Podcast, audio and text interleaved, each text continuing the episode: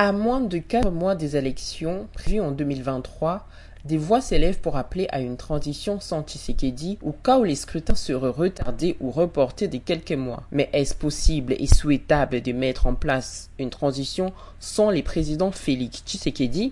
Bonjour, je m'appelle Ange Makadingoy. Je suis chercheuse à Ebouteli, partenaire de recherche du groupe d'études sur les Congo, GEC. Vous écoutez le 36e épisode de la saison 2 de Pona GEC, capsule audio qui donne notre point de vue sur une question d'actualité en RDC. Nous sommes les vendredis 4 novembre 2022. Alors que le calendrier pour les prochaines élections est toujours attendu, les processus électoraux semblent mal embarqués et la situation sécuritaire se dégrade davantage face à ces incertitudes sur l'avenir du processus électoral. L'idée d'une transition sans Tshisekedi à l'expiration du mandat constitutionnel de ce dernier commence à alimenter le débat.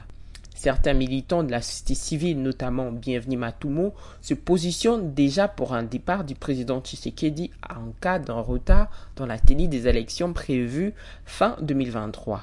Martin Fayoulou, président de l'ECD, parti de l'opposition, a aussi pris position dans ce sens. Le président de la République est élu pour un mandat de cinq ans, renouvelable une fois, a-t-il rappelé en faisant référence à l'article 70 de la Constitution lors de son passage sur les antennes de RFI et France 24. Il a précisé d'ailleurs que cinq ans ce n'est pas cinq ans et une seconde. Alors, en cas d'une transition sans Tshisekedi, qui va diriger les pays? Fayoulou évoque deux hypothèses. Premièrement, la vacance doit être assurée par les présidents du Sénat pour organiser les élections. Il fonde son argumentaire dans sa lecture de l'article 75 de la Constitution qui stipule qu'en cas de vacances pour cause de décès, de démission ou pour autre cause d'empêchement définitif, les fonctions du président de la République sont provisoirement exercées par les présidents du Sénat. La deuxième hypothèse renvoie à la désignation d'une personnalité neutre pour conduire la transition. Mais cette idée de transition sans est sujette à plusieurs divergences et interprétations. Ce n'est pas nouveau en RDC d'exiger une transition sans le chef de l'État à la fin de son mandat. On se souviendra qu'en 2017, alors que des signaux étaient au rouge pour la tenue des élections déjà retardées d'un an, l'idée d'une transition sans Kabila avait vite émergé. Elle était soutenue par les organisations politiques et de la société civile, notamment les rassemblements des forces acquises au changement et son président Félix Tshisekedi, aujourd'hui à la tête du pays.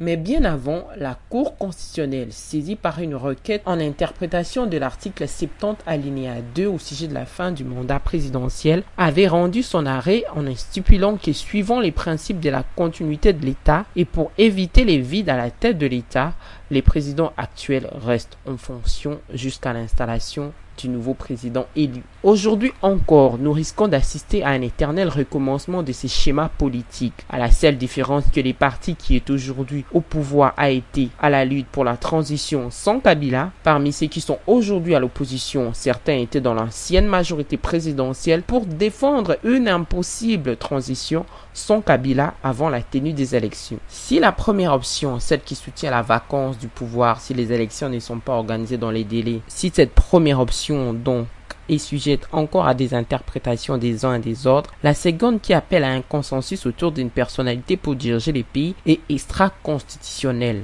Aucune ligne de la loi fondamentale ne prévoit un tel scénario. La démarche ressemble plus à de la surenchère politique et elle risque d'ouvrir la place à des négociations comme dans les passés entre le pouvoir et l'opposition qui vont aboutir comme en 2016 et 2017 à des accords politiques et au partage des postes gouvernementaux.